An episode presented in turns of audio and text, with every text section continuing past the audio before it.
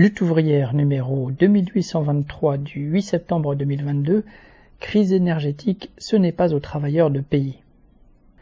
Rubrique éditoriale Crise énergétique, payer encore et toujours, c'est non. Nous connaissions la crise économique, l'envolée de la précarité, les salaires bloqués et le chômage. Il a fallu le Covid pour redécouvrir la violence d'une crise sanitaire. Eh bien, nous voilà maintenant aux prises avec une nouvelle crise, celle de l'énergie. Et nous mesurons une fois de plus l'impréparation et l'irresponsabilité de ceux qui prétendent diriger la société. Oh, ces dirigeants savent faire de beaux discours et nous demander des sacrifices quand les crises surviennent, mais ils sont incapables de les empêcher. Tous les gouvernements sont dépassés par la situation. Non seulement les factures de gaz, d'essence et d'électricité ont explosé, entraînant une envolée de tous les prix, mais en plus, il faut craindre des pénuries. Nous sommes au XXIe siècle. La France et l'Europe font partie des régions les plus riches du globe, possèdent les infrastructures et les appareils productifs les plus développés. Et voilà qu'il faut se préparer à se chauffer au minimum et à moins se déplacer, sans quoi le gouvernement nous promet des coupures d'électricité. Les entreprises sont incitées à réduire leur chauffage et à relancer le télétravail. De nombreuses administrations ont annoncé qu'elles limiteraient le chauffage à 19 degrés cet hiver. Des collectivités locales planifient des jours de fermeture des équipements publics, piscines, bibliothèques, gymnases. Après le confinement sanitaire, nous passons donc au confinement énergétique.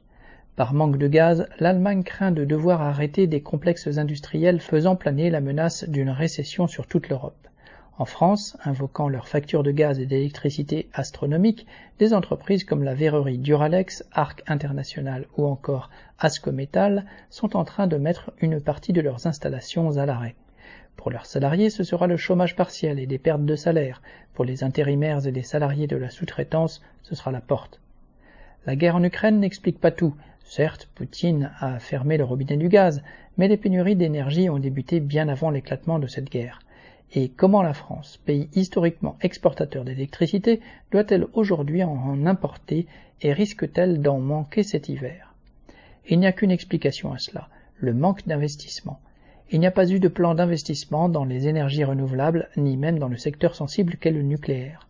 Tous les gouvernements qui se succèdent depuis des décennies ont laissé les capitalistes du secteur se conduire en parasites.